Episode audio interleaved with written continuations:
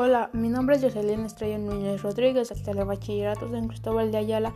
Hoy les hablaré sobre siete especies de dinosaurios que dominaron México. Lo interesante es que el clima cálido y húmedo favoreció una gran diversidad de dinosaurios en el territorio que hoy es México. Según la Universidad Nacional Autónoma de México, UNAM, en el país se han encontrado varios yacimientos repletos de fósiles que poblaron el país. Para concluir, yo pienso que estas fueron algunas especies que cambiaron el país.